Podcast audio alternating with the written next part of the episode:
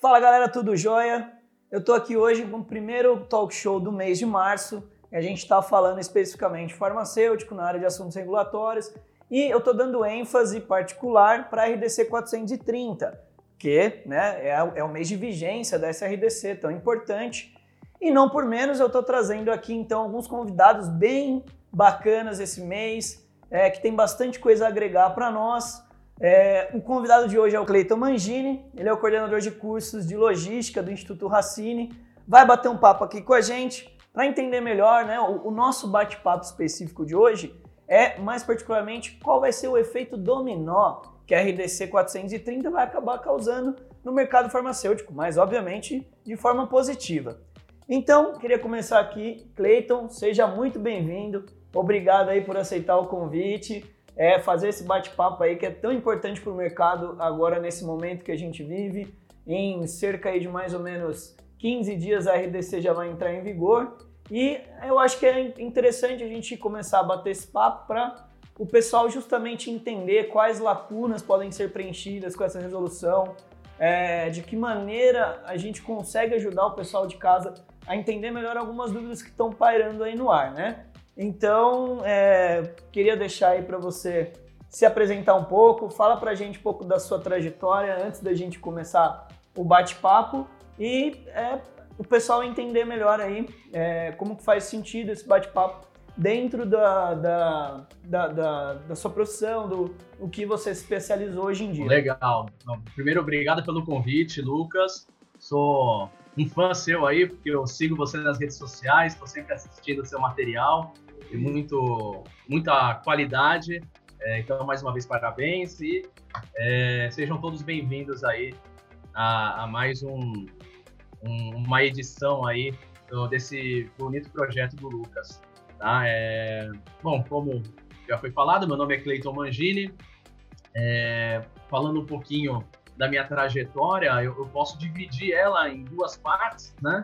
A primeira profissional e a segunda acadêmica, né?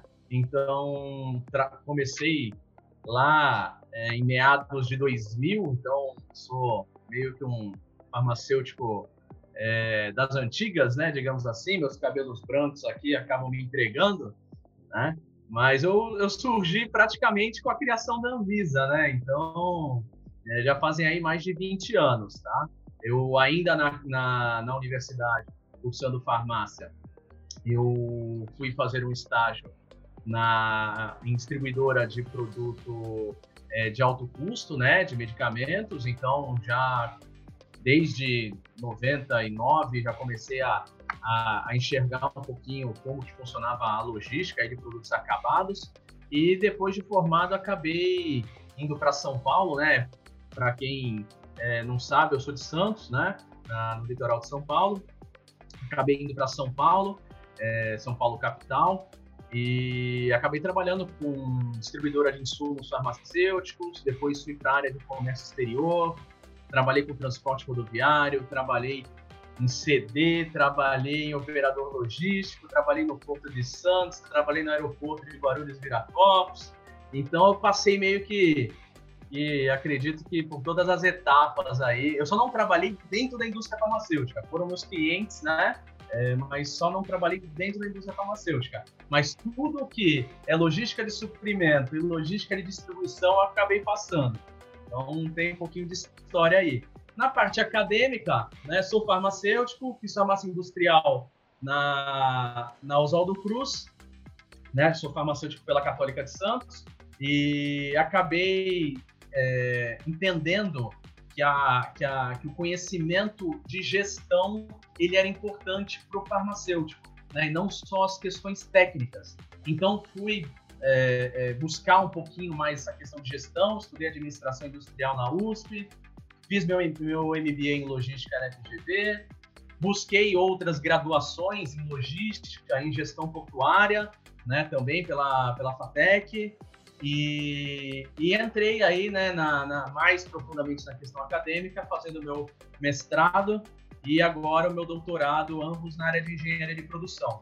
Então, é, como eu falo, eu tenho que separar as duas coisas porque é, elas andam, elas caminham lado a lado, mas são questões diferentes. E hoje coordenando lá os cursos da área de logística do Instituto Racine.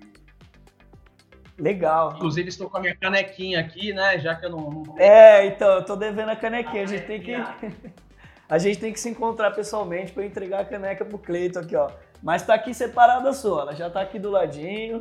Tá registrado que você me deve uma caneca. Vou, vou, tá combinado já. O próximo encontro que tiver presencial, eu vou entregar.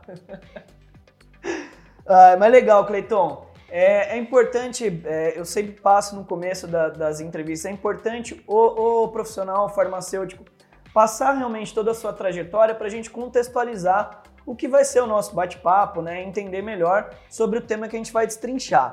E você, não por menos, foi a pessoa escolhida a dedo para a gente realmente falar sobre esse tema, porque se eu quero trazer o tema sobre o efeito dominó do mercado é, é, sobre a RDC, ninguém melhor do que você que tem uma ampla experiência em todos os setores, né? E de anos, né? Então, é, isso é muito legal, causa, casa bastante com o nosso bate-papo.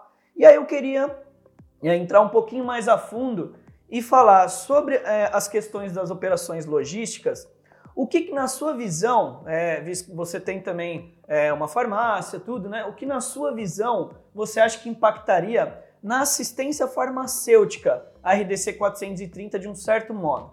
Então, levando-se em consideração os processos de operação logística, né? O que, que isso vai impactar, é, é o que, que a gente pode esperar aí, então, daqui para frente em relação a essa assistência farmacêutica? É, Lucas, a gente pouco fala lá do, do resultado final, né? Quando o medicamento efetivamente ele chega até a, a ponta, até o consumidor final, né? A gente trata muito, quando fala de 430, das, das questões operacionais, dos requisitos que precisamos cumprir, mas talvez pouco se fale lá na, na, nesse resultado final. Né? Então, o que, que a 430 vai trazer aí para esse consumidor final? Primeiro, a, o consumidor final ele vai é, ter uma credibilidade maior com, com a questão do, do, do produto em si, né? Isso está se enxergando bastante agora na questão da pandemia, né? Perde-se doses por conta de, de vacina mal acondicionada. É, olha como isso esbarra lá na frente. Isso aí vai lá para os telejornais e aí causa aquele é, aquele, aquele pânico né, na sociedade, quando o cara vai lá tomar vacina, ele quer ficar de olho para saber se tem vacina, se não tem, se ela está condicionada, se não está, se está legal, né? Então ele já tem essa preocupação. Então realmente isso ele gera, né? A 430 ela gera uma credibilidade para esse produto. Ou seja, ele passou aí por, por um, uma, um, um, uma quantidade de, de, de artigos que são cumpridos né, pelas empresas e que gera nada mais nada menos que a qualidade. A 430 ela bate é, na sua grande maioria das vezes nos quesitos de qualidade, né? Inclui-se aí as questões do frio, né? É, que não estão fora dos quesitos de qualidade, tá? Então essa é a primeira a primeira condição. A segunda é, não é não é a credibilidade só do produto, mas é a credibilidade do profissional, né? Então, olha só nesse meio tempo, né, o, o que se criou de, de ideia quando se fala, quando se mostra é, o, o, a operação né, acontecendo e qual é a importância do profissional que atua nessa área. Né? A gente vê lá o, o profissional de saúde aplicando o, a vacina, por exemplo, mas e o profissional que está nessa operação no dia a dia? Então ele está sendo muito bem é, requisitado e ele está sendo, né, por conta da 430 também, um profissional é, diferenciado. Tá? Então, eu lembro aí causos né, de, do passado. Eu lembro que logo no, antes de eu entrar no doutorado, eu fiz uma entrevista para para trabalhar no Médicos Sem Fronteiras. Né? Então, eu fiz isso foi em dezembro. Fiz a entrevista e quando o, o, o, selecionador né, é, lá do Médicos Sem Fronteiras fez contato comigo, que era do Rio de Janeiro, ele, ele falou assim, cara, seu currículo é exatamente o perfil que a gente precisa. Por quê? É o cara que entende da logística do produto que a gente trabalha, né? Do nosso, do nosso foco. Né? Então hoje a gente, a gente acaba contratando engenheiro de produção, acaba contratando o cara da logística, mas muitas vezes eles não entendem do produto, não entendem da regulamentação, não entendem da, da, dos cuidados que o produto requer. Então isso foi bacana. Só para resumir, eu não entrei no Médico Sem Fronteiras, porque logo em seguida minha bolsa saiu da, da doutorado, eu acabei indo fazer o doutorado. Né? Mas é mais para ilustrar aí a importância do profissional e a credibilidade que ele tem, principalmente nos dias de hoje. Sim. É, sem dúvida nenhuma, é um ponto muito importante a parte exatamente que você comentou sobre a qualidade, né? Então a qualidade a gente pode perceber pela 430 que a principal premissa dela veio para quê? Para harmonizar com os principais guias internacionais, né? Então a gente está falando de WTO, de USP, enfim. É, em cima disso, ela consegue trazer uma, uh, uma viabilidade no nosso processo de qualidade, realmente ter mais qualidade de ponta a ponta. Então, da primeira à última milha do processo, e a gente entra, obviamente, no, no pós-última milha que eu falo, né? Que seria o, a assistência farmacêutica propriamente dita. E levando-se em consideração todo esse processo que a gente espera que tenha um nível de excelência e aumento da qualidade, é, é você tocou no ponto importante sobre as perdas das vacinas até que estão acontecendo.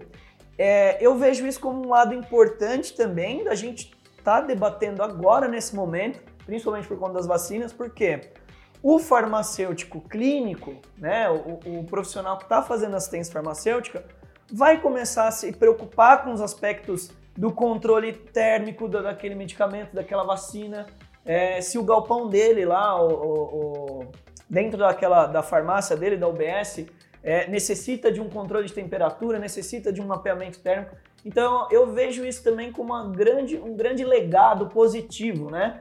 Que a gente tem no, no binômio aí 430 e Covid ao mesmo tempo, né? É, mas aí a gente entrando mais a fundo, né? Já que falamos de qualidade, já que falamos é, de todo o processo regulatório, o que, que a gente pode esperar no processo logístico em relação à competência, né?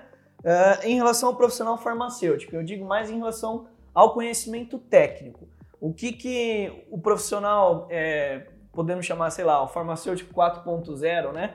O que, que o profissional farmacêutico da área logística vai precisar ter a partir de 16 de março de 2021?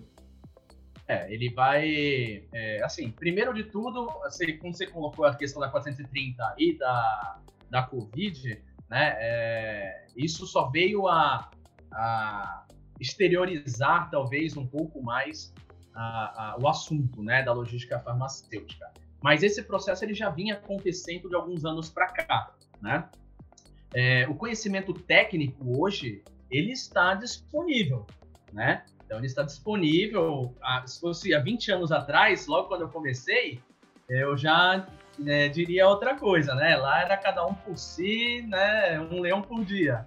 Então hoje não, hoje está muito tranquilo essa questão de se obter informações, tá? E o que está sendo bacana? A gente está enxergando que além do profissional estar buscando informação, o seu canal é, é, é um dos, por exemplo, dos, um dos, é, dos pontos que a gente acaba buscando, uma das fontes que a gente acaba buscando para poder ter uma informação rápida de qualidade, né? É, hoje, não só o profissional busca isso, mas as empresas estão buscando isso.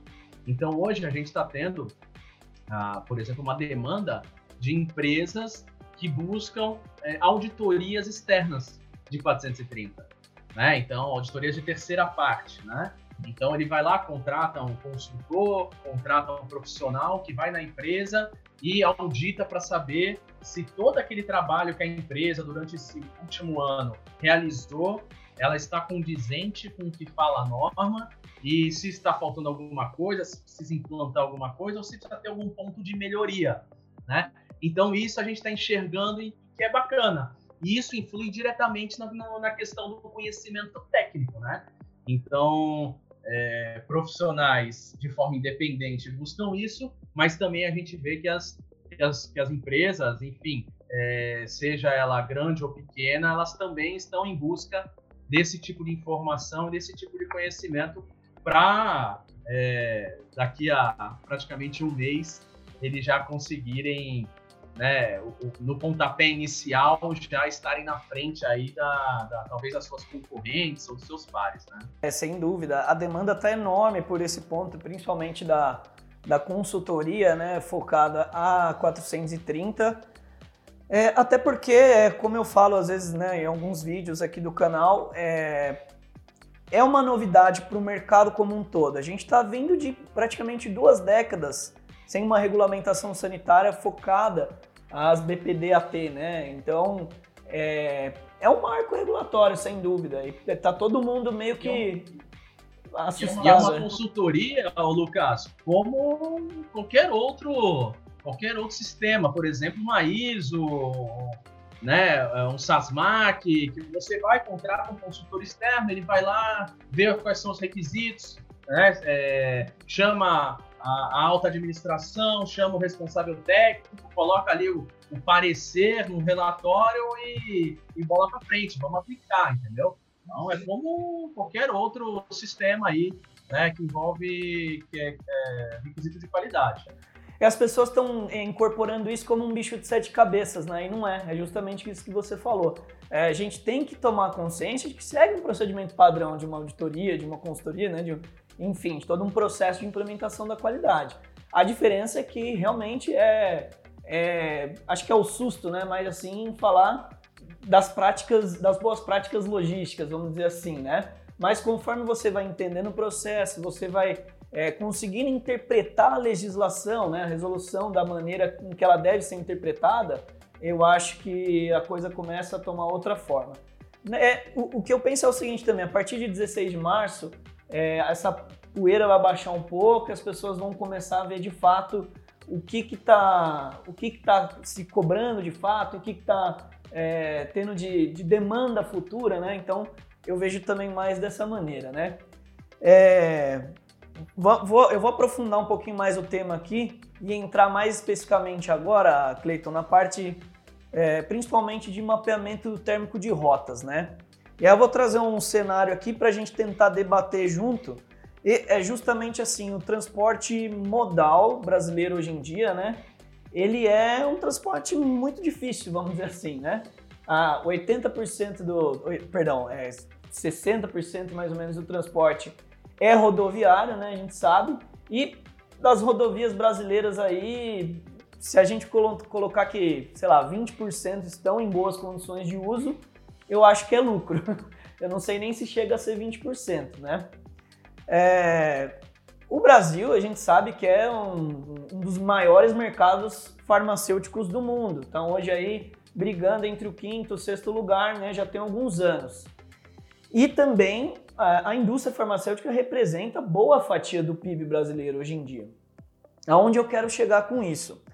Você acredita que com essa demanda do, do mapeamento de rotas, a representatividade que a indústria farmacêutica tem no mercado brasileiro é, possa, de uma certa maneira, melhorar o sistema modal que nós temos? E aí eu faço mais um gancho. Recentemente, o ministro da Infraestrutura, o Tarcísio de Freitas, trouxe aí à tona que o segundo mandato do governo Bolsonaro seria é, investir mais em infraestrutura, principalmente ferroviária, né? Então, é marítima também, saiu esses dias aí uma reportagem que eles vão melhorar, acho que em torno de 30, 40% a eficiência do transporte marítimo. Você acredita, Cleiton, que vai haver uma discussão, o governo vai sentar por conta dessa demanda assim, que uma, do mapeamento de rotas, é, isso vai de fato melhorar alguma coisa na infraestrutura modal do nosso país hoje em dia? Lucas, eu, eu acredito que sim. Eu acho que a gente, talvez a, a não sei, não, não, sei a curto prazo, mas talvez a médio prazo a gente tenha muita novidade, né? É, como você citou aí, a, os investimentos na, na questão de, de infraestrutura, é, eles estão acontecendo, tá, tá todo mundo enxergando isso. E segundo o ministro Tarcísio, a, ele quer inverter essa matriz de transporte no Brasil, né? Então, talvez só o Brasil, é, como país de extensão continental, tem essa matriz focada no rodoviário, né? É, acredito que agora vai ficar com seus semelhantes, né? Estados Unidos, é, Austrália, China, Rússia, enfim, países extensão continental onde o transporte ferroviário predomina. Né? Ninguém está falando que vai acabar o transporte rodoviário, ele é importante, vai continuar acontecendo, ele que liga todas as pontas, né? O, o, você não tem o, o, trem entregando a carga lá na indústria farmacêutica, então vai continuar precisando fortemente do, do rodoviário. Mas é, eu né, talvez sugira aí duas palavrinhas que resumem um pouquinho aí dessa tua pergunta, que é, é investir na criatividade e investir em inovação, né? No congresso do CRF aqui de São Paulo, do, de 2019, eu fiz lá uma, uma palestra falando um pouquinho do, do transporte é, de cabotagem, né? Então, agora com a questão aí da BR do mar, né? É, tem muito, muitas empresas de transporte aí preocupadas em perder frete para o transporte de cabotagem. É uma realidade. Isso eu falei há um ano e meio atrás no Congresso e vai acontecer, né? Porque é uma solução é, econômica, tá? Se, se acontecendo é, investimentos para o setor e isso vai acontecer. Então, se você é uma empresa de transporte rodoviário é, ou é um profissional que trabalha nessa área, é, seria importante começar a pensar aí em algumas mudanças que vão acontecer, como eu falei, talvez a médio prazo, né? Já na questão da, das, das ferrovias, né?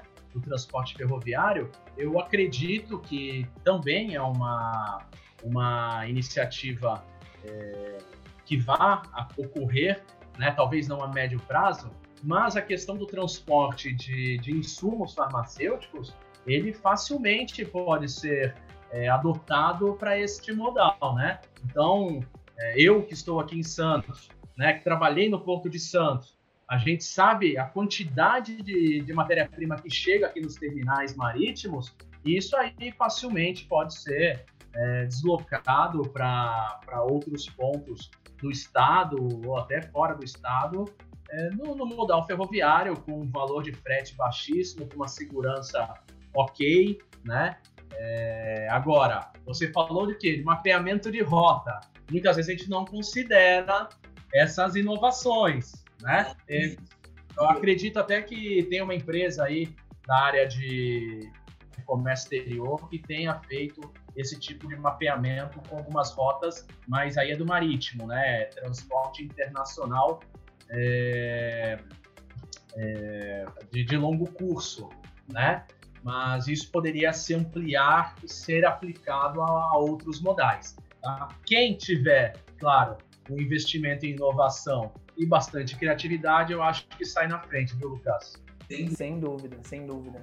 É, é um ponto assim que eu quis trazer mesmo, eu quis provocar essa questão, é, justamente para a gente recorrer ali, lá no artigo 15 da 430, ele fala sobre a necessidade é, que os processos que impactam é, direto ou indiretamente na qualidade final do medicamento necessitam de mapeamento. Então, esse mapeamento, no meu ponto de vista, né, na, na minha interpretação da, da resolução, ele precisa ser feito em qualquer etapa do processo, em qualquer modal, enfim, é, não importa a circunstância, né? Então a gente precisa realmente levantar à tona esse ponto, porque não se discute esse, essa questão, né? Realmente ela está deixada de lado e, e eu, é, realmente foi uma questão que eu quis provocar mesmo para a gente começar a tratar sobre esse assunto. Sem dúvida. É, eu entendo também que o mapeamento de nota não é algo, é, não é algo congelado, né?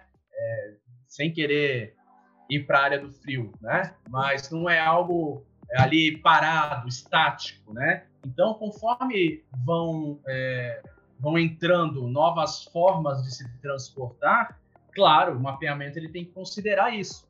Né? Você precisa entender a sua rota para poder tomar decisões. Tá? Se você utiliza um modal diferente, se você utiliza uma forma diferente de transportar aquele produto, claro, isso tem que estar contemplado. É, sem dúvida, vai, vai, vão haver muitas discussões ainda e eu acho importante isso que a gente está fazendo agora é, para trazer à tona né, é, a, a importância dessas discussões, dos serviços a serem executados e principal, né, da consciência do profissional farmacêutico que é, eu, eu ando bem contente com o resultado. Eu estou vendo que o pessoal anda super engajado nesse ponto. Não sei se é sua percepção também, mas é, eu vejo que a galera está indo atrás e o principal, é, eles estão é, passando a se preocupar não somente com a resolução, mas com a qualidade final do processo. E isso me deixa muito feliz. Com certeza, aquilo que eu falei lá no início, né? Credibilidade para todo o processo, né?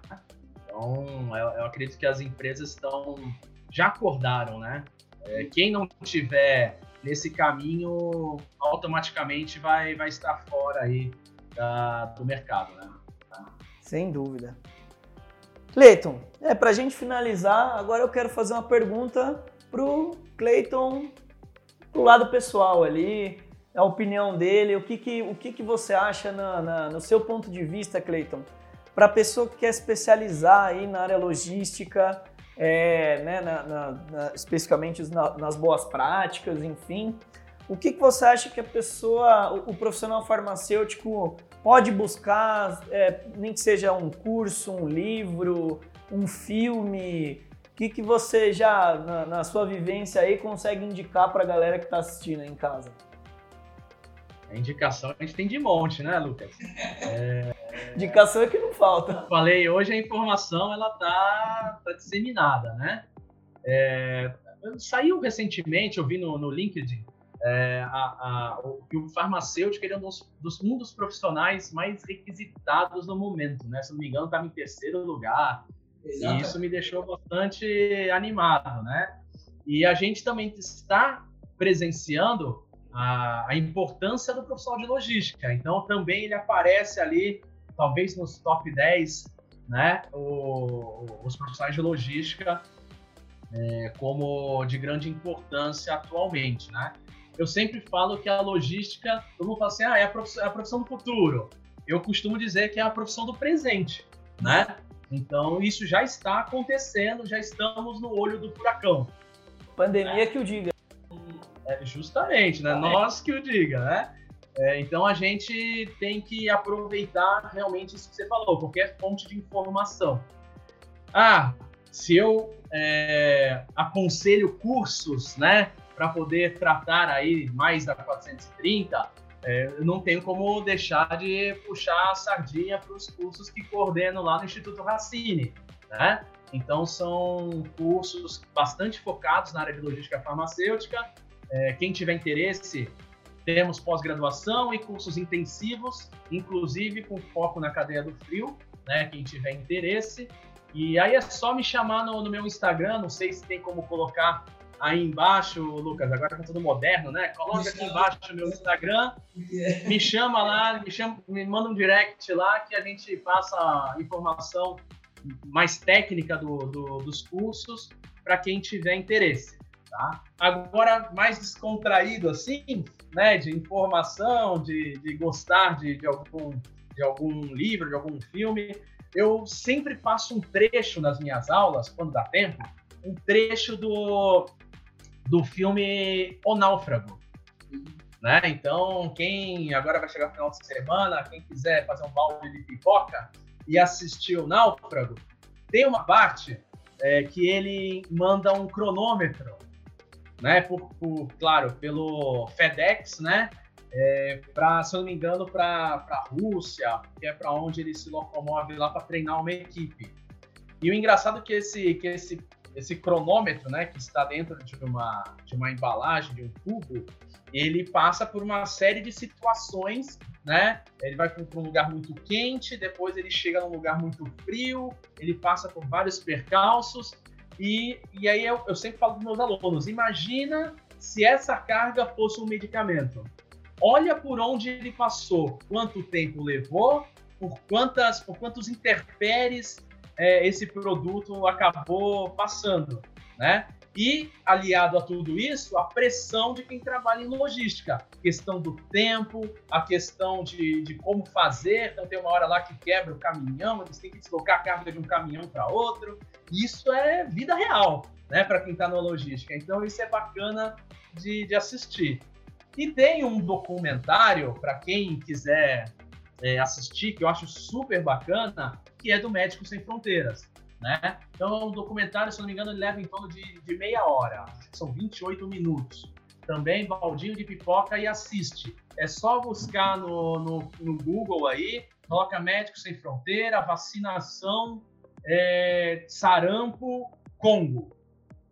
Que vocês vão achar esse vídeo, assistam. Vocês vão ver o quão complexo é fazer uma vacina chegar num, num local de difícil acesso. É muito bacana.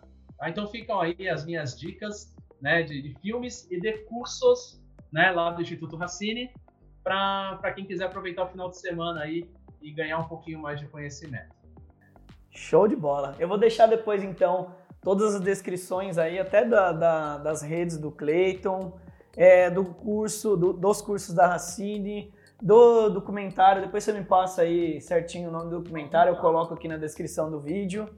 E é isso, gente. Queria agradecer imensamente o bate-papo com o Clayton. Foi uma aula hoje, muito gostoso esse bate-papo. Acho que o mercado agradece realmente quando acontece é, bate-papos que a gente sai um pouquinho da casinha, pensa né, um pouquinho diferente assim. E hoje foi realmente isso que aconteceu. Cleiton, mais uma vez, muito obrigado. É, Espero assim, no próximo que tiver o segundo episódio, você vem participar também. Vamos ver se já acaba a pandemia, a gente faz presencialmente, aí você ganha canequinha, né?